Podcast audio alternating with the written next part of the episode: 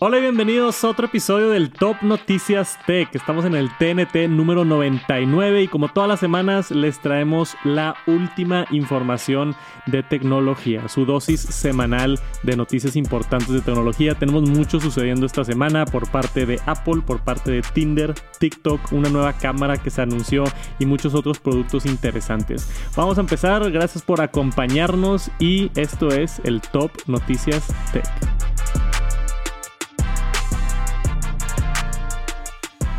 Y tenemos información nueva del iPhone 14, que cada vez se acerca más el lanzamiento, uno de los teléfonos más esperados del año, como siempre lo es con el iPhone. Mucho interés alrededor del tema del iPhone. Sé al menos yo, que llevo ya yo creo unos 10 años en este ciclo de rumores y aún me siguen emocionando los rumores. Que, Qué raro, ¿no? y esto es un rumor bueno. Hace un par de semanas tuvimos información un poquito negativa, eh, pero esto, esto es bueno porque este año se esperaba que iba a incrementar el precio y tenemos acá un reporte de Corea confirmándonos que es una fuente bastante, bastante que le atina muy bien a las cosas. El precio de la línea del iPhone 14 va a empezar en 799 dólares el iPhone 14. De ahí se va a brincar 100 dólares a 899 el iPhone 14 Max o iPhone 14 Plus, como lo llamen. Y de ahí se brinca a 1000 dólares y 1100 dólares las versiones en Pro. Entonces, lo interesante aquí es que se mantiene el precio. Esto, esto es lo que yo pensé que iba a pasar. Porque el año pasado, si recuerdan, salió el iPhone 13 mini. Era como que la versión más económica. Costaba 699 dólares. Que son pues 700 dólares, ¿no? Yo obviamente no pensé que Apple iba a sacar un iPhone más grande que el iPhone mini al precio del iPhone mini. O sea, no iba a suceder eso. Entonces simplemente cortaron ese de la línea y están empezando con el mismo tamaño al mismo precio que estaba el año pasado. Solamente están introduciendo un modelo más nuevo, un poquito más caro, por ahí de los 899 dólares. Ahora, este reporte no nos confirma el precio de los Pro. Yo estoy diciendo que va a ser 1000 y 1100, pero puede que Apple le suba 100 dólares a los Pro. ¿Por qué? Porque si cuesta el normal 799 y después casi siempre es 100 dólares más por la versión Max. Entonces el Max va a costar 899, o sea, 900 dólares. Serían nada más la diferencia de 100 dólares para irte al Pro. Donde antes, en años anteriores, la diferencia para irte a Pro era 200 dólares. Entonces, esto no es información del reporte, esto es Tech Santos y su análisis. Yo creo que se va a quedar igual, como dice el reporte, el iPhone en 799 y luego 899, pero los Pro creo que van a subir 100 dólares de precio. A 1100 y 1100 por el Pro Max. Esa es mi. Mi. ¿Cómo se dice? Pues tu teoría, tu rumor. Mi teoría, mi predicción. Tu predicción. Esto es lo que yo creo que va a suceder. Y son buenas noticias porque sigue costando lo mismo el iPhone 14 abajo, entonces Apple no se va a meter en controversias de le subieron el precio y todo esto, ¿no? Sino va a ser de que em, empieza igual, pero los Pro están un poquito más caros. Y creo también eso por la diferenciación que hemos estado viendo en los rumores. Se supone que este año va a tener diferente procesador, la versión Pro. La versión Pro pues tiene la mejor pantalla, materiales más duraderos. Este, creo que va a haber mucha diferencia este año en en cuanto a la versión Pro, entonces no me sorprendería. Pero todo esto, porque digo que son buenas noticias, el iPhone lleva costando, bueno, desde el iPhone 10 que costó mil dólares, por los últimos cinco años, Apple no ha subido los precios del iPhone. Y eso es, por más ridículo que suene, buenas noticias, porque lo que ha estado sucediendo con la pandemia, la cadena de suministro, la falta de chips, Apple está comprando componentes más caros. Vimos un reporte también hace un par de meses que las pantallas creo que subieron de precio de los proveedores, entonces Apple pagaba más por cada pantalla del iPhone. O sea, hubo tantos reportes y rumores que muchos de los analistas eh, estaban especulando que iba a subir de precio este año el iPhone. Y hasta ahorita no es el caso. ¿Tú qué opinas? ¿Crees que dices de que, ah, pues qué bueno que no se subieron? ¿O tú eres firmemente de no deberían de subir el precio, deberían de quedarse igual? Pues digo, obviamente a todos nos va a dar gusto, ¿no? De que no subió de precio y, y pues que se mantenga así, pues está padre, ¿no? Yo creo que también el tema de que haya salido ese nuevo iPhone que va a salir con el 14, que es el, pues el que le van a llamar Plus o Max o como se llame, ayuda un poquito a, a, a que se sienta la la, pues como que más gradual, ¿no? Si le suben al Pro, pues bueno, pero tú quieres un Plus o un Max, pero no quieres el Pro, pues bueno, a lo mejor va a estar intermedio un poquito más caro. Sí. Entonces ayuda a que no se note tan caro el Pro si le suben. No sé, esa es mi, mi opinión. Yo creo que como que se nota más escalado, porque muchas veces de repente ves en los productos de que, no sé, la primera versión vale 100 dólares y la segunda vale 500. Y supérate. Entonces, Sí. como que a lo mejor al tener ahí un poquito más graduado el precio, pues puede ayudar. Entonces, yo creo que la versión esa que va a ser nueva, pues va a ayudar a que el Pro, a- si le suben el precio, pues a lo mejor no se va a sentir tanto porque a lo mejor mucha gente compra el Max por el tamaño y no por el Claro. Pro. Entonces, No, y el Pro va a tener el nuevo notch también, Ajá. o sea, va a tener como que otro diseño, se va a ver diferente físicamente también. Sí. Entonces, cuando se ve diferente, Apple tiende a, a subirle el precio. Similar a lo que pasó cuando salió el iPhone 8 y salió el iPhone 10 más caro. Sí. Entonces pusieron el iPhone 10 en mil dólares, donde antes los iPhones costaban 700 dólares y fue, wow, ahora el iPhone cuesta mil dólares y ahorita mil dólares es lo normal. sí. Entonces puede ser que este año suban los Pro un poquito, 100 dólares. Y va a ser como que, hey, los Pro están más caros, pero todavía están al mismo precio los otros. Por ahorita, pero puede que el siguiente año o en dos años o en tres, Apple vaya subiendo un poquito. Este, no es Apple tratando de ganar más dinero. Como digo, hay muchos problemas en la cadena de suministro. Hay el problema de los chips, componentes se están haciendo más caros. Eh, supuestamente vamos hacia una recesión económica. O sea, hay muchos aspectos de- a- que tiene que considerar Apple a la hora de vender estos dispositivos. Que la mayoría este, no le sacan tanto dinero. Apple prefiere vender los dispositivos más baratos y hacer el dinero en servicios. Venderte Apple Music, Apple TV, este, todas las suscripciones, el iCloud, el- todo esto, ¿verdad? Hacen dinero de la App Store, o sea, hacen dinero de muchas formas.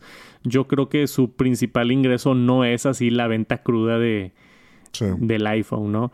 Pero siempre es interesante el tema del precio, porque hay mucho debate todos los años de, cuánto va a costar, si va a subir o no. Y en, la industria de la tecnología, yo siento que el iPhone es como un estándar de lo que puede costar un teléfono, ¿no? Da- donde está el iPhone, eh, ahí se, se pinta como la línea, siempre ha sido ahorita Apple, que es líder en estos segmentos, se pinta ahí la raya y si una empresa está cobrando más que el iPhone es porque... sí. porque- Al- Algo está haciendo mejor. Algo está, sí, güey. o sea, raro, si ¿no? sales con un teléfono que está más caro que el iPhone, es una propuesta grande. Sí. Tienes que ser algo especial. Por ejemplo, los foldables de Samsung. O sea, el Galaxy Fold, el Galaxy... Bueno, el Flip creo que ya cuesta 900 dólares. Es más barato que un iPhone. Pero el Galaxy Fold creo que está por ahí en 1400, 1500 dólares. Y pues es una propuesta supuestamente mejor o más costosa de lo que es el iPhone. Pero nos encantaría saber sus opiniones. Buenas noticias o no, que el iPhone no va a subir de precio, al menos en las versiones normales. Y esta semana tuvimos información grandísima de TikTok. TikTok se quiere comer el mundo, ya destrozó la industria de redes sociales, donde hace un par de años la gente decía, no hombre, TikTok va a desaparecer, TikTok es una moda. Ahorita TikTok es y ha sido por los últimos más de 12 meses la aplicación más descargada de cualquier aplicación en el mundo. Y TikTok ya tiene más de mil millones de usuarios mensuales. Eso es un, un, ¿qué? un séptimo, un sexto del... ¿Cuántos somos ahorita? No sé, siete, güey. siete mil millones, ¿no? Creo que sí. O creo que llegamos para los ocho. No sé, pero en, eh, todavía en YouTube hay un poquito más. YouTube tiene como dos mil millones al mes y TikTok ahorita anda como en 1, 1.5. Ya lo está alcanzando. Y es una plataforma enorme y se consume tanto contenido ahí que está impresionante cómo está dominando TikTok. Y al parecer tienen muchos planes. Tenemos aquí una nota de Engadget. Ahora vas a poder comprar boletos de Ticketmaster directamente en TikTok. Entonces, TikTok, no, esto no es así como que agregaron una función, no, esto es una negociación directamente con Ticketmaster que llevan haciendo ya un tiempo y se acaba de anunciar. Ahora los creadores y eh, artistas, comediantes, equipos de deportes, o sea, lo que sea que vayas a comprar un boleto para ir al estadio o ir al show, lo vas a poder comprar a través y directamente de TikTok. O sea, imagínate, tú ves un TikTok del ejemplo que tienen aquí es One Republic, la banda. Tú ves un TikTok de One Republic, ay, qué cool, qué padre. Ah, oye, este, vamos a estar en tu ciudad, compra aquí el boleto, le picas ahí y directamente adentro de TikTok compras el boleto te llega tu boleto, vas al concierto y todo como si nada. O sea, a mí, eh, igual están pensando esto no tiene tanto impacto o así, esto tiene muchísimo impacto, especialmente en la industria de la música. TikTok es la razón por la que muchos artistas se han hecho virales y la razón por la que muchos artistas han firmado contratos. Los últimos este, estuve viendo un reporte, no me acuerdo si era Sony Music o, Universal Music, una de las disqueras más grandes de música, no firmaba un artista a menos de que tenga una canción viral en TikTok. Órale. Entonces era que está un poquito triste también para el arte de crear música, pero este te firmo solamente si te hiciste viral en TikTok, ¿no? Porque saben que hay mucho dinero ahí, saben que hay mucho potencial ahí, que está impresionante lo que está sucediendo y esta colaboración con Ticketmaster puede formalizar esa, esa relación entre la música y TikTok y, y poder hacer esto, ¿no? Entonces, por ahorita, deja tú que hablaron con Ticketmaster, hablaron con Demi Lovato, One Republic, Usher, Backstreet Boys y la WWE, la liga esa de, de lucha libre en Estados Unidos que son los que van a empezar con, con, esto de vender boletos, a ver cómo les va y van a ir gradualmente agregando más, más, más cosas. Ahora dice que Ticketmaster hizo esta colaboración con TikTok para tratar de llegar a más fans y tratar de llegar a más este, gente para los conciertos y todo. Entonces, impresionante TikTok acá con, con Ticketmaster. ¿Te verías comprando, deja tú en TikTok, boletos de conciertos en una red social? Pues está un poco raro, ¿no? Al menos yo, no sé, como que siempre cuando me toca que me sale un link en alguna red social, como que siempre le desconfío yo. Prefieres ir a la página oficial a hacerlo. Como que a lo mejor le das clic y ves, lo abres y ves de que, ah, mira, Ticketmaster, no sé qué, el boleto, ah, mira, lo puedo comprar de aquí. Pero luego lo hago. Entonces, de que lo cierras y ya después en la compu te metes y ves que todo esté bien y ya. Sí, es que. Como que yo al menos soy medio así. Es que tú eres más old school, tú eres como yo. Es, de lo que hablábamos la vez pasada, que mis papás desconfiaban de hacer compras en el internet. Y para nosotros es normal. Este, creo que nuestra generación desconfía de las redes sociales y decimos, no, yo no voy a meter mi tarjeta a Facebook o no voy a meter mi tarjeta a TikTok porque qué miedo. Este, pero es exactamente lo mismo. Las nuevas generaciones, ellos van a decir, pues pues qué, ¿para qué te metes a ticketmaster.com? Mejor lo compro aquí directamente en TikTok y, y, se acabó, ¿no? Y esa no es toda la nota de, de TikTok, tenemos por acá la otra que aparte de esta colaboración con Ticketmaster se filtró que TikTok, la empresa, la empresa papá de TikTok, se llama ByteDance, eh, registró una marca que se llama TikTok Music. Y tienen una colección grandísima y el servicio dice específicamente cuando metieron el, el, patentado que puedes comprar, reproducir, compartir, descargar canciones, álbums, letras, live streams, audio y video.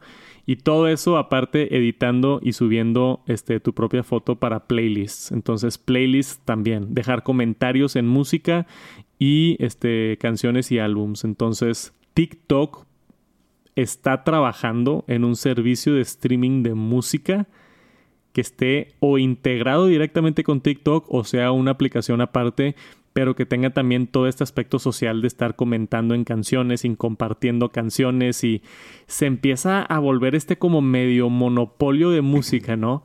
O sea, imagínate un mundo en un par de años donde eh, TikTok Music y tú ya no pagas Spotify, tú pagas tu TikTok Music y te encanta porque los videos están bien chistosos y los artistas y, y no sé, sale Taylor Swift con su nueva canción en TikTok Music exclusivamente y tú te metes a TikTok y la escuchas, ay, ¿sabes qué? Le puedes picar a un botón y haces un TikTok con la canción. Entonces ahora estás bailando tú la canción y se hace trend y todos lo hacen y tus amigos les da FOMO, entonces también quieren entrar a TikTok Music a escuchar la nueva canción de Taylor Swift y hacer su videíto bailando y todos la empiezan a compartir Y luego, ah, ¿sabes qué? Hay un concierto de Taylor Swift en tu ciudad. Compra aquí los boletos, entras y lo compras. Pues como la, la red social de la música, ¿no? Suena así como una red social musical. Sí. Que creo que nadie lo ha logrado bien. Y es una de mis quejas con Apple Music. A mí me gusta en Spotify. Creo que es mi única queja ya, porque Apple Music ya está casi perfecto. Lo que no me gusta es que no hay aspecto social. Sí. Está nulo en Apple Music. Sí hay, pero nadie entiende cómo funciona. Este, está raro, está ambiguo. A mí me gusta en Spotify que me puedo met- meter a ver las playlists de mis amigos. De que, ah, este Sí. güey tiene una playlist chida de rock y me meto y la escucho. Y tienen el aspecto social un poquito más este, Pues desarrollado. más fácil también, ¿no? Pero- más fácil de verlo. Pero TikTok, con esta habilidad de dejar comentarios en la Sí. música de un artista, o sea, es- es- es- eso es otra, eh, eh, no sé si es innovación, pero es otro cambio diferente a lo que estamos acostumbrados. O sea, que tú, que otra vez, voy a poner el ejemplo, Taylor Swift saca su nuevo álbum y como si fuera un video de YouTube, tú llegas y comentas en el álbum de que, hey, me gustó mucho, no, no me gustó mucho. O sea, ese aspecto social no existe entre artistas y fans hay una entre creadores y fans sí existe. Entre youtubers y fans sí existe esa como relación parasocial donde tú dejas comentarios en su contenido. Pero con artistas en realidad no existe eso. Y, y TikTok pudiera cambiar eso. Entonces está bien interesante lo que está sucediendo. Les guste o no TikTok. Llevo diciendo lo que más de un año aquí en el TNT. Sí. Que si les, gusta o no. Sí, les guste o no, TikTok es un monstruo y sigue creciendo y tiene planes para dominar el planeta ahorita. Entonces, ahorita es un servicio de música y ahorita es comprar boletos en Ticketmaster, pero nunca sabes. En 10 años ahí vas a andar comprando tu hipoteca en TikTok. ¿Quién sabe? Bien interesante lo que está sucediendo por acá. Ya están actualizados en el TNT. Y esta semana tuvimos un lanzamiento importante por parte de Insta360. Han estado los últimos años sacando cámaras muy innovadoras. Hace poquito sacaron la R, creo que se llamaba, que era una cámara de acción modular con diferentes módulos que le puedes agregar batería, un micrófono y otras cosas. Tienen también famosamente su cámara 360, que es por la razón por la que se llaman Insta360, fueron de los pioneros en hacer cámaras 360. Y acaban de anunciar una webcam, esta que vemos aquí en pantalla, que la- mi primera impresión cuando vi esto es, se parece a un módulo de esos de DJI, ¿no? Sí. A uno de los de drone. Un gimbal. Esto es justamente un gimbal de tres ejes y está bien interesante porque nunca habíamos visto una webcam así. Y otra vez veo esto y digo, ¿por qué no otra empresa había hecho esto? Se me hace bien interesante, ¿no? Y en el mundo de webcams no hemos tenido muchas innovaciones, eh, una que otra que te incluye una luz o que te hace algo más, este, pero con el surgimiento de creadores de contenido, streamers, como hemos estado ahora en clases en casa, trabajo desde casa, creo que la webcam es un tema importante si es que quieres un poquito más de calidad. Y parece ser que esta es el, el nuevo rey, ¿no? Tiene todas las funciones y unas funciones bien interesantes nuevas por parte de Insta360. Si no han visto algún review, vayan por allá a YouTube a verlo. Este, yo no he hecho un review, pero pues hay otros por allá en, en, en YouTube. Esto, primero que nada, eje 3 eh, Digo, eje de tres, tres ejes. Estoy, ah, Jera, ¿quieres explicar las especificaciones? A ver, pues lo que estamos viendo acá son... la calidad, pues digo, es 4K, es lo bueno. Tenemos 4K, 30 cuadros. Eh, ¿Qué más? Bueno, graba hasta 1080, 60 cuadros. Es un sensor de media pulgada. Digo, pues creo yo que es una, pues una webcam in- interesante, ¿no? O sea, tiene, tiene buenas especificaciones. Y lo que yo veo que, pues, que, ¿cuál es la función principal? Pues el, el hecho de tener el gimbal, ¿no? O sea, de que está el gimbal, que su- me imagino que tú, pues, te puedes mover, como lo es en el Stage Manager de, Sí. de Apple. Y pues obviamente va a estar siguiendo, que es la, es la característica yo creo que principal. Digo, fuera de todo, pues yo creo que la cámara pues debe ser muy similar a, a cualquier webcam norma- mor- eh, normal. Sí, tiene la inteligencia artificial, así como Center Stage que hemos visto en los últimos productos de Apple, pero no con software. Eh, Lo, que, lo, Sí. lo malo de Center Stage es que la cámara eh, hace un zoom in digital y se mueve alrededor dependiendo de dónde detecte tu cara. Pero eso te quita calidad porque se está haciendo el zoom in para simular Sí. como si se mueve la cámara. Acá se mueve la cámara físicamente. Entonces tiene este, este gimbal la cámara te voltea a ver, detecta tu cara y de lo que yo he visto en los reviews lo detecta muy bien. Te puedes estar moviendo para donde quieras, para atrás, para adelante, para arriba, para abajo y la cámara te va a estar siguiendo. Y eso a mí se me hace increíble. Y como vemos aquí en, en video acaba de suceder, tiene una función también de privacidad, donde si no estás utilizando la cámara por 10 segundos, la cámara automáticamente apunta hacia abajo. Entonces voltea para abajo para que tú sepas que no hay manera que alguien te esté viendo o nada. Tiene un micrófono integrado también que supuestamente es muy bueno. Tiene cancelación de ruido y, ayuda con eso. Yo creo que si vas a estar streameando, seguramente quieres un micrófono dedicado y no usar el micrófono de la webcam. Pero al menos es bueno saber que tiene un micrófono ahí este, integrado. Tienes este LED de status que estamos viendo también por ahí bien interesante la, base. Y lo que me sorprende a mí es el tamaño. O sea, no está tan grande. Para tener un gimbal incluido y todo esto, no se me hizo tan grande el dispositivo, ¿no? Este. Creo yo que no hay tanta competencia así para cámaras, webcams completamente así mega premium. Y está bien interesante esto, ¿no? La cámara de inteligencia artificial 4K por Insta360. O sea, hasta a mí se me antoja probarla, ¿no? O comprarla, porque creo que es un producto bien, bien diferente, bien innovador en ese aspecto, ¿no?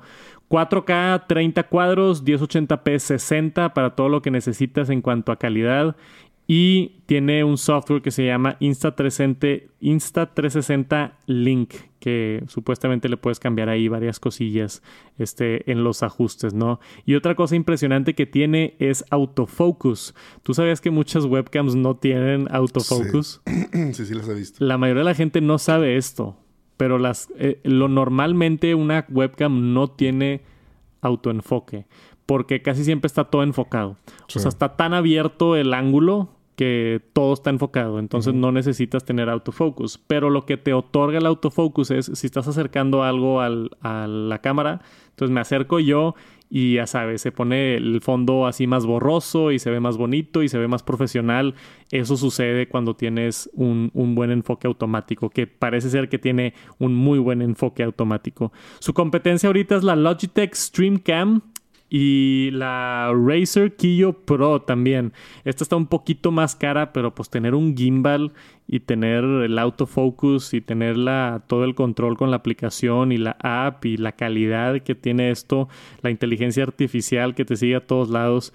Se me hace bien interesante este producto y lo quería mencionar acá en el TNT para estar enterados de las innovaciones que están saliendo, porque a veces también decimos, no hombre, no sale nada nuevo, ya todo es lo mismo y todo. Yo nunca había visto, yo que veo mucha tecnología, nunca había visto una webcam montada en un gimbal, todo en un paquete bonito por 300 dólares, que no se me hace tan ridículo el precio. Está caro para una webcam, pero por todo lo que te incluye puede valer la pena, ¿no? Sí, definitivo. Pues como que siempre pensábamos de que, oye, ¿qué le puedes mejorar a una, a una webcam, no? Entonces todas habían sido igual, un poquito más calidad, un poquito más luz o algo, pero como que no había nada que mejorarle hasta ahorita que estamos viendo esta, ¿no? Y yo creo más que nada para gente que se está moviendo mucho. O sea, imagínate si haces directos de cocina, por ejemplo. O sea, igual y si estás jugando un videojuego sentado en una silla, pues no te mueves tanto. Pero para un directo de cocina, yo me imagino así de que caminas al refrigerador y la cámara te sigue. Sí. Y lo agarras y regresas y le da un toque de profesionalismo como si alguien está operando la cámara, más como un show en vivo que un directo, ¿no? Entonces, creo que eso está no sé, a mí me gustó mucho este producto. Si les interesa, como dije, vayan a checar unas reviews por ahí en YouTube de la Insta360 que viene muy pronto, no sé cuándo llegue a México, esperemos pronto, pero por 300 dólares creo que vale la pena al menos echarle un vistazo si es que están en el mercado por una nueva webcam. Se acaba de filtrar el siguiente iPad de Apple. No es un iPad Air, no es un iPad Pro, es el iPad de entrada, que normalmente no es un iPad del cual emociona mucho. Ya lleva muchos años donde Apple simplemente recicla el mismo cuerpo y le pone un procesador más actualizado y lo vende lo más barato posible. Casi siempre en 330 dólares, ¿no? Es lo que cuesta ahí el, el nuevo iPad. Creo que lo puedes encontrar en 300 dólares con el descuento de estudiante. Que 300 dólares por un iPad con un buen procesador es, para, en mi opinión, uno de los mejores valores que tiene Apple. Este año eso va a cambiar. Tenemos por acá la filtración de My Smart Price, que han filtrado muchas cosas en el pasado, donde vemos el rediseño que va a tener el iPad de entrada, que ahora va a ser de 10.2 pulgadas y va a tener algo similar a lo que vemos en el nuevo iPad Air, en el iPad Pro, ya con las esquinas ahora sí cuadradas, con el nuevo sistema de, de los puntitos arriba y abajo de bocinas y notoriamente sin puerto de audífonos. ¿Crees que se va a hacer caos o no?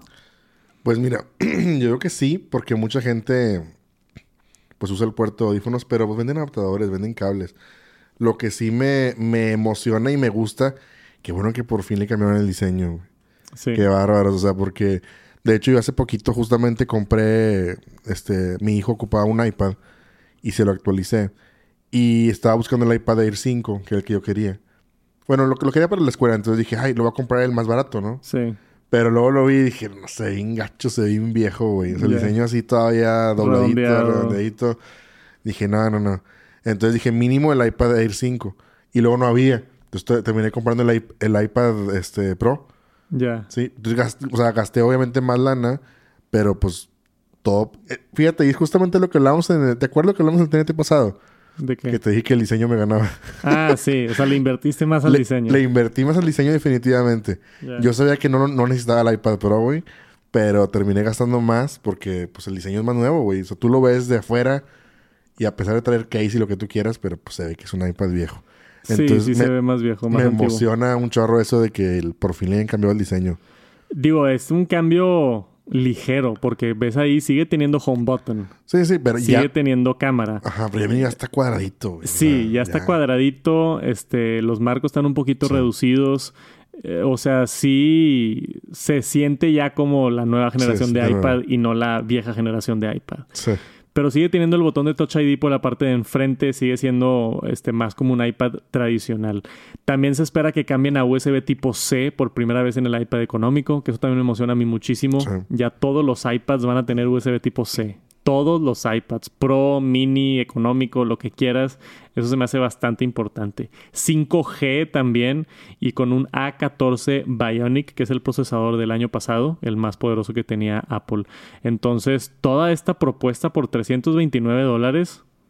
Está súper bien. Está súper bien. Puede sí. ser el iPad que valga la pena para mucha gente ahorita con este, este rediseño y actualización de muchos componentes que hemos estado esperando.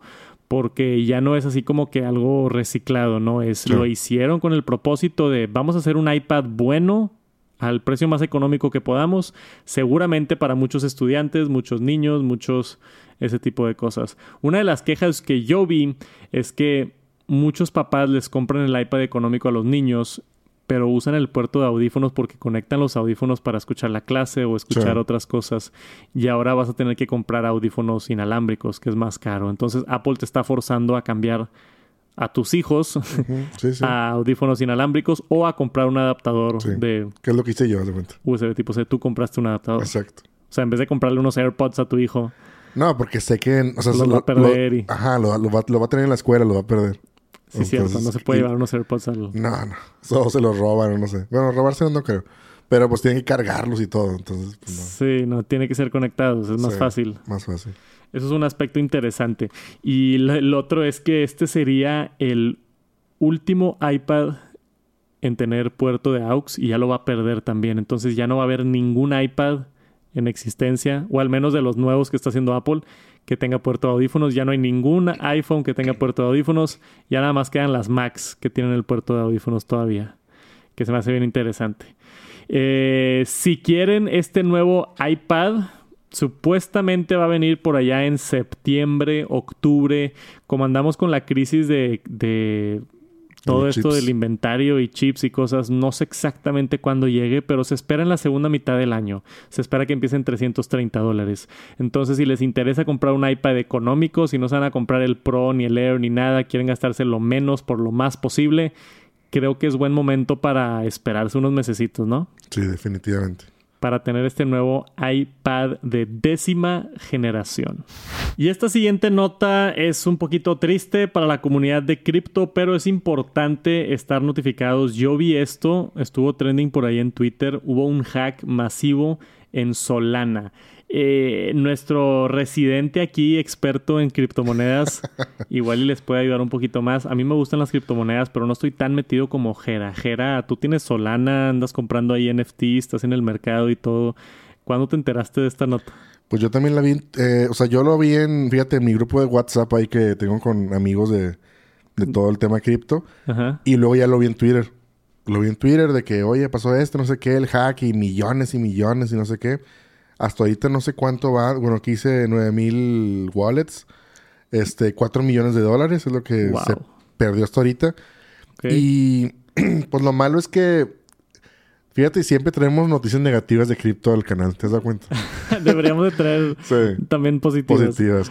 Pero porque si- siempre, siempre la raza va a decir, oye, pues se la pasan perdiendo dinero en cripto, se la pasan en hacks. Pero bueno, en este caso al parecer fue por una aplicación o plataforma que se llama Slope, que es como una wallet. Entonces tú al hacer un wallet, o sea, tú, tú cuando abres un wallet de, para, un wallet es una cartera digital en la que tú pones tus activos, tu Solana, tu Bitcoin, lo que sea. Entonces, al parecer, cu- cuando tú abres una wallet, te da, tu clave de acceso no es como una contraseña normal de tu correo. Te da unas, unas, te da como, creo que son 16 o 24 palabras, Sí. que es una frase, se le llama una frase, que tú tienes que memorizar o escribir lo que sea, y tú tienes que poner esas, esas palabras para poder acceder a tu wallet. Entonces, lo que pasa aquí es que la, ahí, pues hubo 9000 cuentas que abrieron una wallet en Slope y este, pues fueron los que ahorita fueron los hackeados. Porque al principio habían dicho que Solana estaba hackeado, o sea, toda la plataforma Solana. Y no fue todo Solana, fue nada Sí, no. más los que estaban dados de alta, digamos, con Slope. Ya hasta eso 9000, digo, sí es mucho, pero para la cantidad de wallets que ha de haber Sí. de criptomonedas no es a de ser el 0.01%, o sea, sí, no, pero aún así es significativo porque se supone que la premisa de cripto es eh, la, la eficiencia y la seguridad y esto y Sí. todo y tienes tu wallet, entonces imagínate estos pobres 9000 personas que tenían su wallet, tenían su contraseña en su caja de banco y, y no, no va a pasar nada, nadie me puede hackear ni nada y luego de la nada te metes un día a tu cuenta y no está tu dinero. O sea, imagínate, no sé, si te pasa eso con Banorte o Banamex o Sí. así, entras a tu cuenta. A mí una vez, me ha pasado varias veces que se chisquea. sí. De que una vez entré y estaba todo en ceros. A la madre. Y yo, ¿qué está pasando? Y la cerré y la abrí como que ya agarró otra vez la onda. Ajá. Pero me asusté horrible. O sea, es, es Sí, horrible ese sentimiento de dónde está mi dinero, ¿no? Sí, no, pues, digo, y, y se siente bien gacho. Yo cuando vi la noticia luego me metí a mi wallet y no, pues tenía todo ahí. Yo porque no uso Slope y nunca me he conectado, porque también muchos errores que pasan es que te metes a una página y conectas tu wallet a esa página. Ajá. Entonces, si no desconectas la wallet de ahí, puede haber que haya un contrato malicioso y te pueden hackear la wallet aunque no, ha- no estés entrando seguido a esa página. Ya. Entonces, Pero nomás por el simple hecho de tenerla conectada. ah, la tienes conectada. Es como cuando, es como iniciar sesión. Entonces, si inicias sesión y no te sales, o sea, ese, ese contacto siempre está ahí.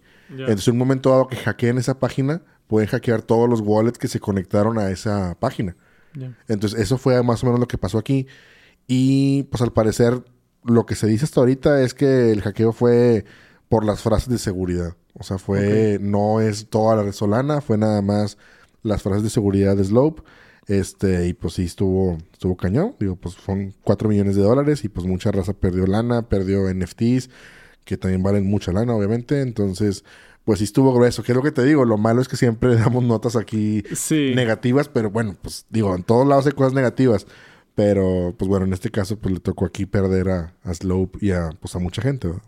Sí, el, es más poquito más específico. Dice aquí que hubo una investigación de lo que sucedió en Slope y se encontró evidencia de que la empresa había estado mandando y transmitiendo estas llaves privadas desencriptadas en vez de encriptadas a través de, de su sistema cuando se estaban login in o, o- o mandando la información, ¿no? O sea, se supone que, pues así como en WhatsApp, que está Sí. encriptado, tú mandas un WhatsApp, se encripta en tu teléfono, se manda encriptado y se des- desencripta, así se dice.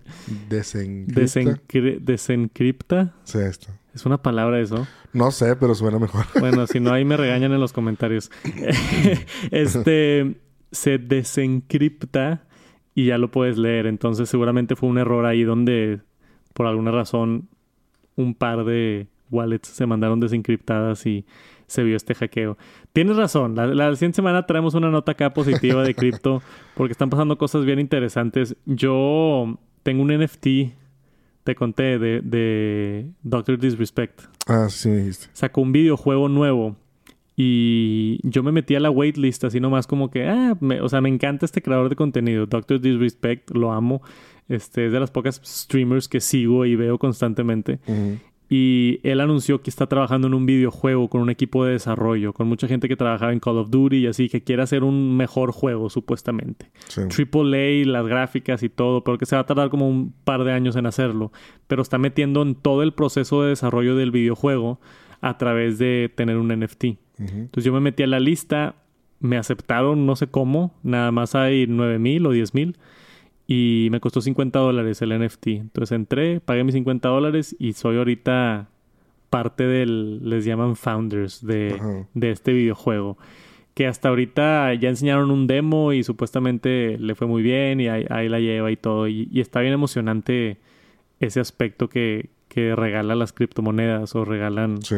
los NFTs. No, y aparte, por un lado eres, o sea, ya- digo, porque hay muchos proyectos, entonces por un, por un lado eres parte del proyecto. O sea, realmente, tal vez, digo, no conozco la, la historia completa, pero a lo mejor fue como un recaudar fondos para crear el videojuego. Entonces, Sí, fue parte de eso y también, o sea, nada más los que tienen el NFT tienen acceso al beta. Entonces yo puedo jugar el videojuego. Sí. Ahorita está nada más para PC y no tengo una PC. pero, pero supuestamente es este para probar el juego y dar tus quejas y, y, eh, ah, hicieron varios eventos. Hubo un evento en Los Ángeles donde fueron y está, se ve muy padre la comunidad. Yo no estoy muy activo, pero se ve muy chido y veo ese tipo de potencial hacia un futuro de empresas agarrando recursos a través de NFT creando cosas chidas. Obviamente esto es un creador que tiene muchísimos años haciendo videos y a mí eso es lo que me da confianza. Este vato no se va a escapar con mi dinero. O sea, Sí. No, no, no es un proyecto así random, ¿no? Digo, aparte en todo, o sea, siempre que metes dinero en algo que no sea el banco tradicional, pues sabes que lo puedes perder. O sea, en el mundo cripto. O sea, por ejemplo, Sí. yo hace que un, como un mes puse de que siete solanas, compré un, un... Hay unos NFTs que son unos pandas, que a lo mejor los van a conocer algunos por ahí. Entonces, ahora sac- sacaron una colección de unos basureros de los pandas. Entonces, bueno, yo compré uno. Y pues, oye, de siete solanas que me costó, se fue bajando, fue bajando. Ahorita está como en tres o cuatro.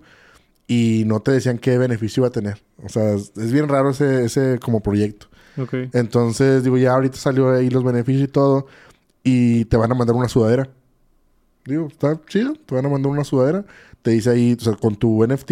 O sea, e- esa, esa es la, la cosa donde ya lo conectas lo digital a lo físico. O sea, por ejemplo, ahí este, ya conecté yo mi NFT en la tienda y te dice ahí de que tienes derecho a una sudadera, elige la talla que tú quieras y no sé qué. Este, y, te- y el NFT que yo tengo te dan la oportunidad de ponerle sudadera al, al- al panda, digamos, y que sea un NFT como único, porque pues nada más el mío va a tener esa, esa sudadera. Ya. Entonces, pues ahí te da ese plus. Y luego aparte se supone que te mandan la sudadera y la sudadera en una manga trae un chip NFC.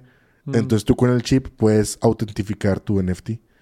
Entonces ya de cuenta que pues es- son parte de, como tú dices, o sea, en tu caso fue la, el videojuego, en este caso es como que un artículo pues merch, ¿no? O sea, pero que, ya conectas el mundo físico con el digital. Está chido. Sí, hay muchas cosas sucediendo bien interesantes. La, a ver si la siguiente semana tenemos un par de notas. O mándenos unas notas. También, si ven si cosas ven algo ahí. interesantes por ahí. Sí. Este, allá al, al Twitter de Jera, Sí. Gerardo Eli, que ahí lo ven en pantalla, o al Twitter de Top Noticias Tech. Y esta semana tuvimos un lanzamiento importante por parte de OnePlus. Anunciaron en su evento el OnePlus 10T. En este evento que estuve leyendo que estuvo un poquito extraño el evento, lo hicieron más como película con luces y le echaron muchas ganas al evento. Aún así, yo no vi mucho hype sobre este teléfono. Creo que los últimos años OnePlus ha perdido un poquito la popularidad.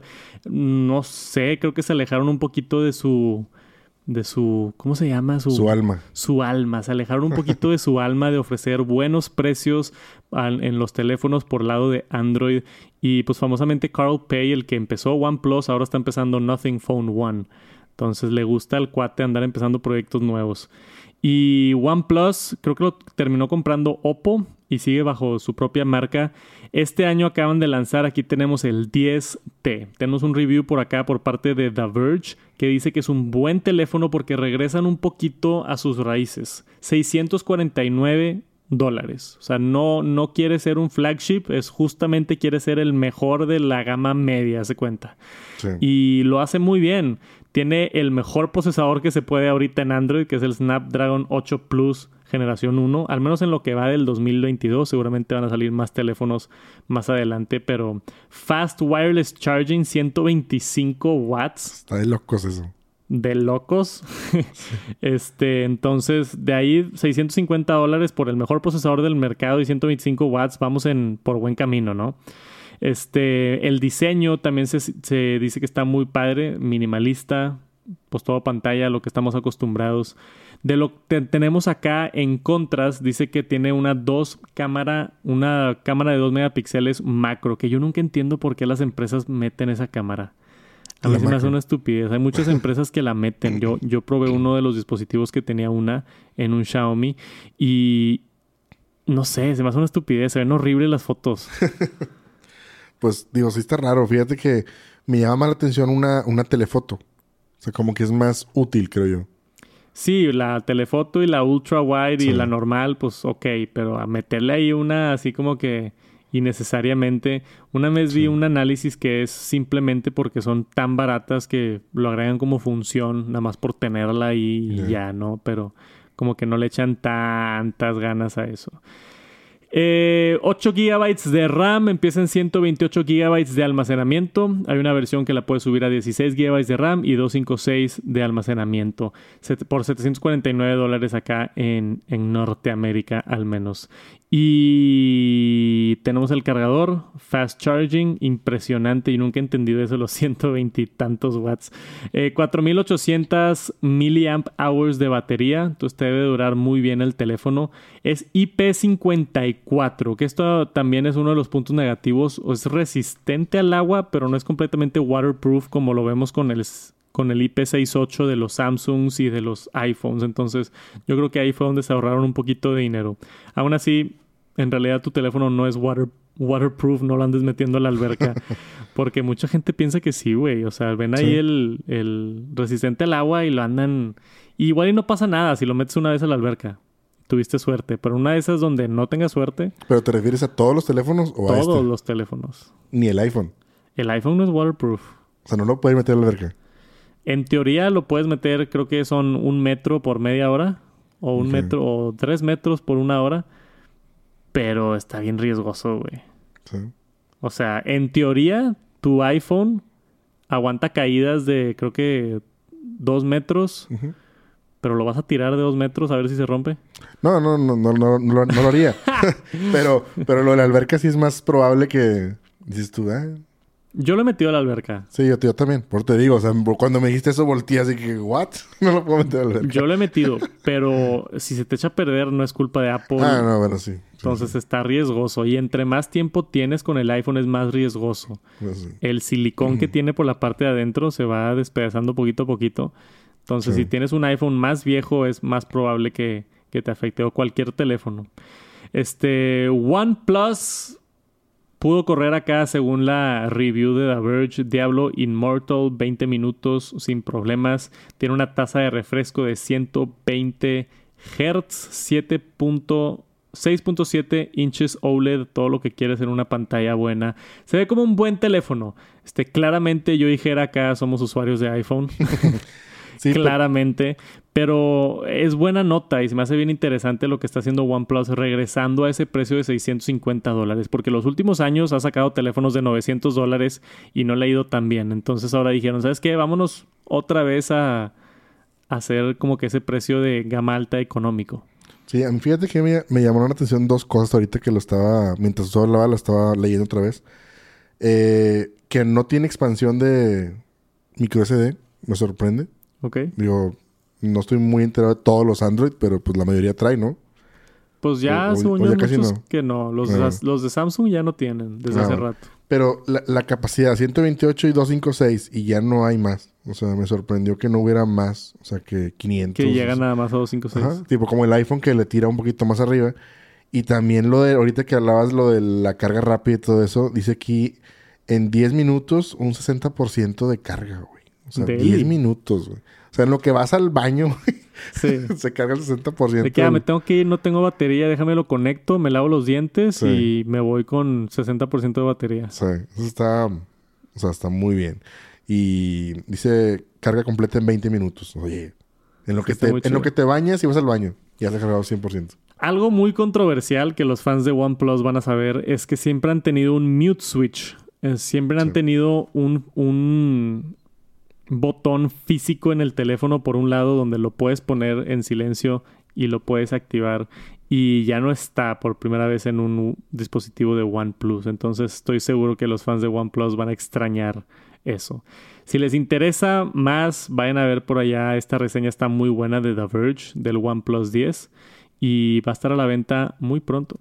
Hace rato, Tinder compró una empresa que se llama HyperConnect por 10 millones de dólares y esto con el propósito para introducir Tinder a la siguiente generación de metaverso. Querían hacer citas en el metaverso. Para los que utilizan Tinder, esto pudiera ser una propuesta, no sé, un poquito extraña o rara, pero están viendo hacia el futuro. Tenían también planes de hacer algo que se llamaba Tinder Coins. Lo tenían en prueba y estaban probando tener como su propia especie de criptomoneda dentro de la, de la aplicación y cómo interactuaba tener esta este moneda digital en su plataforma.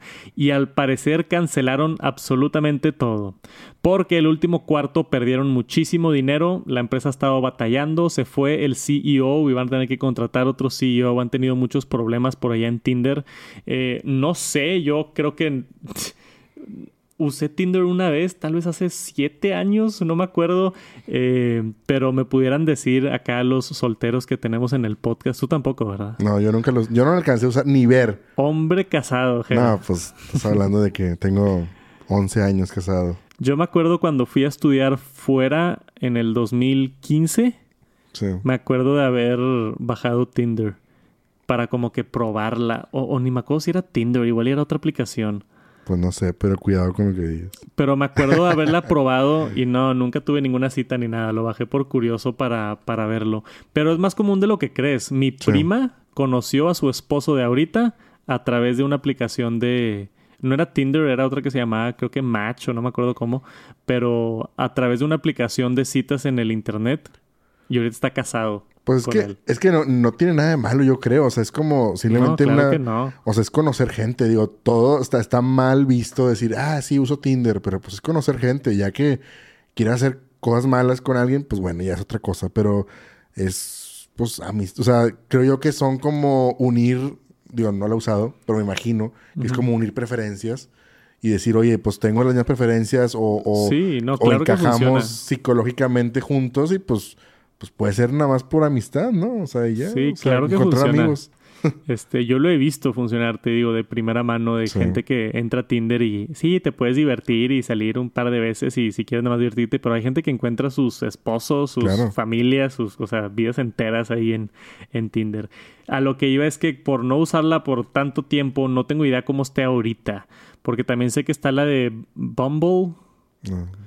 Y hay otra como que han agarrado popularidad. O sea, siento que he escuchado menos, Tinder, a pesar de que es como que el, de los primeros, que fue el más famoso, ya hay otras aplicaciones que están haciendo cosas similares. Me contó un amigo de, de Bumble. Creo que Bumble era la que. La que.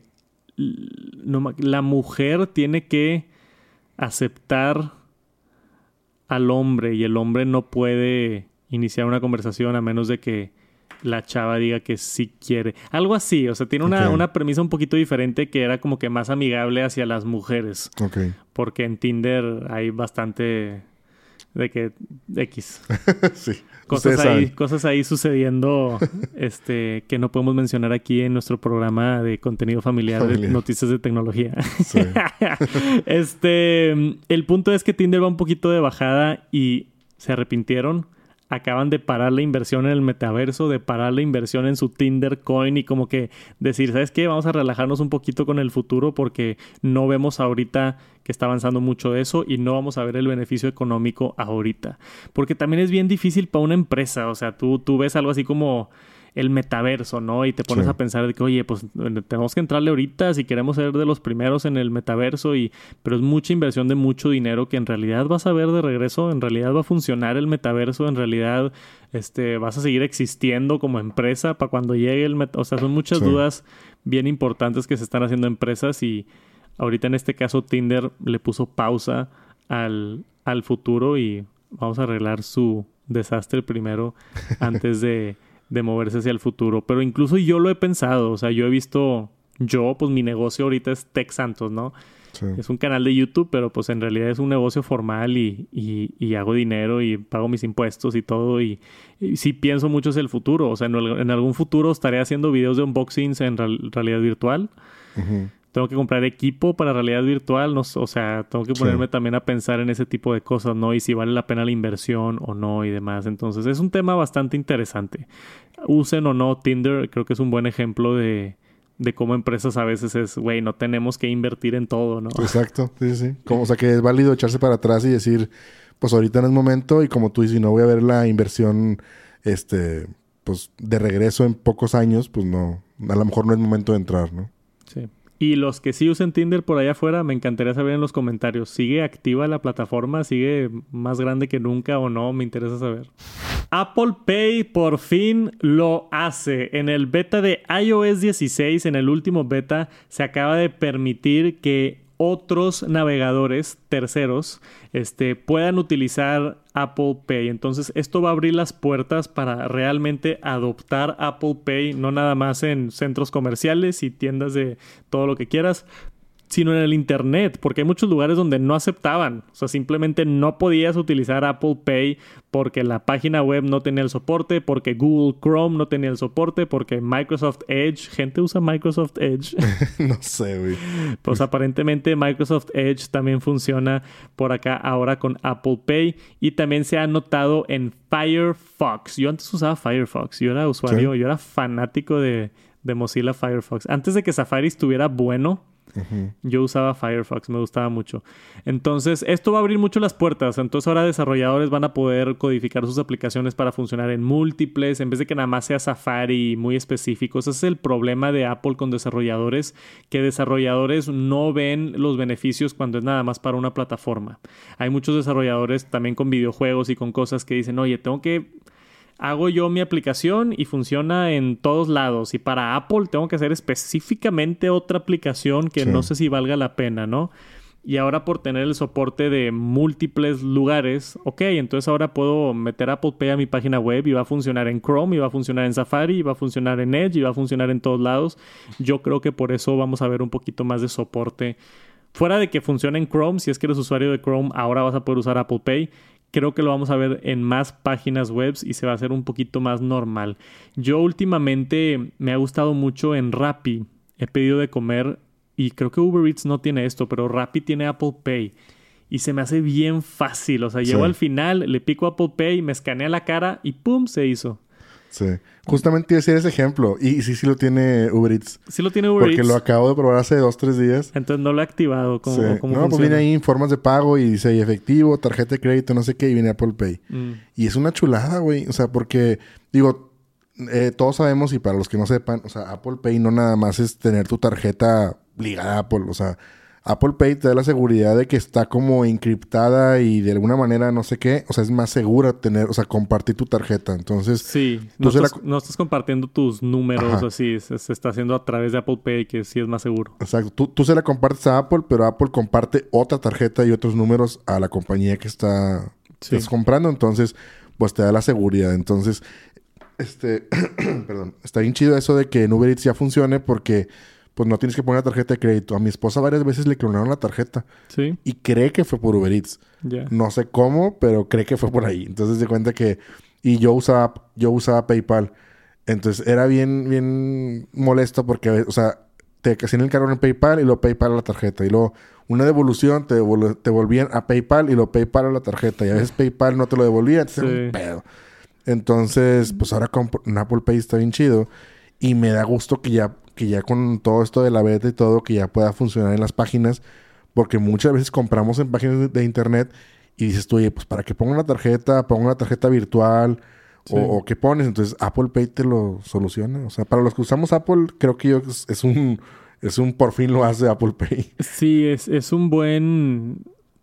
Una buena calidad de vida, ¿no? Sí, Especialmente como dices, si son usuarios que están muy metidos en el ecosistema de Apple, eh, en la compu pones así el Touch ID y se hace el pago. Sí. En el iPhone, Face ID y se hace el pago. No te pide código, no te pide nada, lo hace seguro. Eh, dentro de Apple Pay te salen ahí todas las transacciones, entonces también te desglosa así en lo que has gastado, bien nítido, bien bonito, toda la interfase eh, sencilla y minimalista y todo. A mí yo soy fan de Apple Pay y verlo que se esté adoptando a más lugares, creo que nada más son buenas noticias. Y esta nota es algo divertido, algo diferente. Tim Hortons, la empresa grandísima de café y donas que empezó allá en Canadá, pero ahora las veo cada vez más aquí en México. Hay un buen de sucursales aquí. Yo las veo, al menos en Monterrey, por todos lados veo Tim Hortons.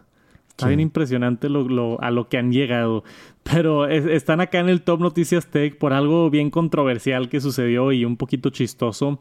Eh, no tan chistoso al principio, pero un poquito chistoso después. Entonces, ¿a qué me refiero con esto? Eh, del 2019, del 1 de abril del 2019 al 30 de septiembre del 2020, eh, por más de un año, la aplicación de Tim Hortons en tu teléfono estaba rastreando tu ubicación en tiempo real a todos lados sin tu, sin tu consentimiento. Entonces, ¿qué significa esto? Este, normalmente cuando una aplicación quiere rastrearte, te pide permiso, ¿no? De te puedo rastrear, ¿estás seguro? Viene ahí en los términos y condiciones, sí, no sé qué. Tim Hortons lo hizo de manera sordeada. O sea, no le avisó a nadie, no venían los términos, no tenía ningún mensaje, no nada. Y estuvieron rastreando por más de un año la ubicación de todas las personas. Que cuando le preguntaron que para qué era, después de que los descubrieron, fue que, ay, perdón, este era para eh, tener más información de nuestros anuncios y empezaron ahí con la sordeada, ¿no? y los demandaron. Hubo un class action lawsuit en Canadá específicamente, donde se juntan, un class action lawsuit es donde se juntan muchas de las personas afectadas y demandan a la empresa por todas las personas que están afectadas. Que en este caso, ¿cuántas personas utilizan la aplicación de Tim Hortons en Canadá? Pues millones. Pues sí, sobre todo que ya es muy popular. Sí, Tim Hortons. millones de personas, este, o muchísimas personas. Y estuvieron en la corte por mucho tiempo, ya desde creo que el año pasado, con el caso peleándose y sí, no, y cuánto me debes y págame y todo. Y llegó Tim Hortons con, con la solución. Entonces, después de un año, esto es real, un documento de la corte que le mandó Tim Hortons a todos sus usuarios. Entonces llega el, el, correo y dice, oye, estuvimos en un caso legal y nos metimos en unos problemas, pero ya llegamos a un acuerdo y te vamos a regalar una dona y un café. y esta es la parte chistosa. Entonces, Tim Hortons invadió tu privacidad por más de un año. Sí. Estuvo utilizando tu información para no sabes qué. Uh -huh. Para algo la utilizaron. De sí. algo le sacaron provecho. Y te dicen, ay, perdón, eh, te regaló un café. Oye, pues ni que fuera un café diario, güey. Y ni así, obviamente. No. Imagínate, o sea, un año de estarte rastreando, quién sabe para qué, con las mejores intenciones, pues para ellos mismos. Sí. Pero. un café. Un café y una dona, específicamente. Ah, bueno, este, dice por acá, ya en el documento, loga, el documento legal, este, cualquiera de los parties que entraron aquí en, en, la, en la demanda eh, son elegibles para recibir una bebida caliente gratis con valor de 6.19 dólares canadienses y un baked good, o sea, una dona de valor de 2.39 dólares cada uno. Y disculpen las molestias. Tim Hortons, también en el segundo punto, que esto es ok, es bueno, pero parte de los requerimientos legales, Tim Hortons tiene que tomar todas las medidas para borrar permanentemente toda la información de geolocalización que lograron obtener eh, de los dispositivos. Entonces, a eso fue a lo que llegaron en el, en el settlement, le llaman. Entonces, se, se resolvió el caso legal. Básicamente, Tim Hortons aceptando, voy a borrar toda la información que agarré y aquí hay un café y una dona gratis para su inconveniente. que suena ridículo, pero luego estuve leyendo un poquito más. Uno de los comentarios acá en el tweet, este, bien interesante, supuestamente, esto es en Twitter, ¿verdad? Quién sabe si es verdad, pero supuestamente un abogado en Twitter dice que, este, eh, aproximadamente se espera más de 5 millones de descargas de la aplicación que él encontró en Google Pay. Este, entonces, eso es probablemente otras 5 millones del lado del Apple Store, por lo que serían más o menos como 10 millones de usuarios a los que les tendrían que pagar. Que si se divide eso por la demanda, dice que si hubieran dividido el dinero de que se otorgó en la demanda sobre todos los usuarios, todos hubieran recibido más o menos como 2 dólares. Entonces su argumento es que les fue mejor con el café y la dona que haber recibido dos dólares. Por, pues más, por más ridículo que suene, les fue mejor, te, que te fue mejor con el café y la dona porque con dos dólares ni la dona te alcanzaba. Este, pero el argumento que él dice es que probablemente a, no le cuesta dos dólares la dona a, a Tim Hortons, le va a costar centavos. O sea, ¿cuánto le cuesta hacer un café a Tim Hortons? centavos. 10 centavos, yo creo. Y la dona 5 centavos. Es algo así que yo creo que como quiera se están saliendo con la suya. Como quiera tienen un chorro de publicidad gratis. Y ahora personas van a ir a Tim Hortons por su café gratis. Y pues igual y les gusta y se hacen clientes. O sea, al final del día yo creo que el que sale ganando aquí es Tim Hortons. Pues sí. Digo, aparte, no sé, pero pues también muchas veces hasta, hasta a lo mejor esa misma dona y ese café lo terminan tirando. O sea, digo, es como que la merma, ¿no? De que, sí, o sea, cuántos cafés no tiran al día o cuántas donas no se caen al piso. Y, aparte la cantidad de, de, o sea, ahí son 10 millones de usuarios, pero pues también si no están demandando todos, pues también a lo mejor les debió haber tocado nada más a los que demandaron, porque pues a lo mejor a nadie más le importó. Es que creo que cómo funciona es diferente en cada país, pero de lo que yo leí en el artículo es se hace el class action lawsuit por varios de los afectados. Pero si tú fuiste afectado, tú tienes derecho a, exigir tu parte. A exigir, aunque tú no hayas hecho la demanda. Entonces es como cuando, como, pues como con carros o como con laptops. Apple lo ha hecho, que dice, oye, si tienes una MacBook del 2018 al 2019, este modelo algo está mal y te lo cambiamos gratis. Este, te, te notifican, ¿no? Entonces, en este caso, aquí está el correo que le llegó a los clientes. Entonces, seguramente Tim Hortons se vio obligado por la corte a mandar un correo a todos sus usuarios que tengan la aplicación descargada, avisándoles, que es este correo de aquí que tenemos en el, en el en, aquí en pantalla, este, diciendo, oye, cliente de Tim Hortons que tiene la aplicación descargada, tuvimos este problema y ahí está todo el correo, lo pueden leer si quieren. Este, eres, eres, este, elegible es una palabra. Sí, elegible. Eres elegible para una bebida y una dona gratis. Yo creo también que la mayoría de las personas ni tenían idea. Exacto, claro. Ni tenían ni idea de la demanda, ni tenían ni idea de que estaban usando sus datos, nada más les llegó un mail de que quieres una dona gratis, de que pues jalo, güey. Sí. Así tipo de que, ok. Como una promo esas que te llegan de aplicación o un cupón. Ajá. Digo, y también muchas veces creo yo que, no sé, eh, eh, digo, volvemos al tema de la privacidad y el rastreo y todo eso. Muchas veces Digo, aquí el error de, de, Tim Hortons fue no haber avisado. O sea, fue su error. Pero pues muchas veces está padre también que te avise porque, oye, ah, esta, no sé, que te avise el iPhone de que, oye, tienes una sucursal de Tim Hortons cerca, ¿no quieres un café? Sí. O sea, suena invasivo. O, o, sabes que, oye, tenemos una dona para ti, este, un cupón, vas a por ella, una cosa así. Pues muchas veces es publicidad amistosa de alguna manera a la gente que nos gusta como que, pues que estés ahí porque como que te tomen en cuenta, porque te sientes parte de la empresa, de que, ay, mira, me están regalando una dona o me mandaron un cupón o algo así. Pero pues sí. digo, mucha gente que no lo conocía o que no sabía o algo, pues a lo mejor que no usaba la aplicación o no sé, pues les va a llegar una dona y un café gratis y como tú dices, es publicidad para ellos y pues a lo mejor hasta les fue mejor. sí, es, lo que yo estaba pensando. Sí, sí. Este, y el problema es que te estaba rastreando fuera de la aplicación. Sí, también.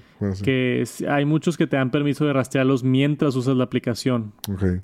Como Uber, por ejemplo, como otros así, que tú, eh, estando dentro de la aplicación, le das permiso de que te rastree. Pero tú con la aplicación cerrada, o sea, ni siquiera la estás usando. Ni, no has pensado en Tim Hortons en un mes. Ahí está la aplicación cerrada y te están rastreando a donde vas. Eso es lo, eso que da. Lo malo, sí, sí. Eso es lo malo, eso es lo que da miedo. Pero, pues bueno, si viven en Canadá y si usan la aplicación de Tim Hortons, tienen derecho a un café y una dona gratis. Ahí se la toman en nombre del TNT. Y eso es todo por este episodio del Top Noticias Tech. Muchísimas gracias por acompañarnos hasta el final. Les mando un saludote. Pasen a dejar un like, eh, comentarios. ¿Qué más se hace? Estrellas en el podcast. Todo, todo lo que vean. Sean estrellas, ¿no? Estrellas en el Eso es en Apple, Podcast. Sí, pónganle ahí cinco estrellas en Apple Podcast. Dejen un comentario ahí de que saludos y reviews reviews, ¿no? En, Spotify no sé qué, se hace. Spotify también creo que le puedes picar algo. Píquenle algo también, a, píquenle a todo. Píquenle a todo, nos ayuda mucho a crecer el proyecto. Dense la vuelta por el YouTube, que ha estado creciendo bastante gracias a la raza que está por acá en YouTube. Y nos vemos la próxima semana con más noticias, con más información de tecnología. Aquí nos vemos, gracias por acompañarnos. Les mandamos un saludote, Jera y yo, desde los estudios de Tech Santos. Nos vemos la próxima semana. Cuídense. Peace.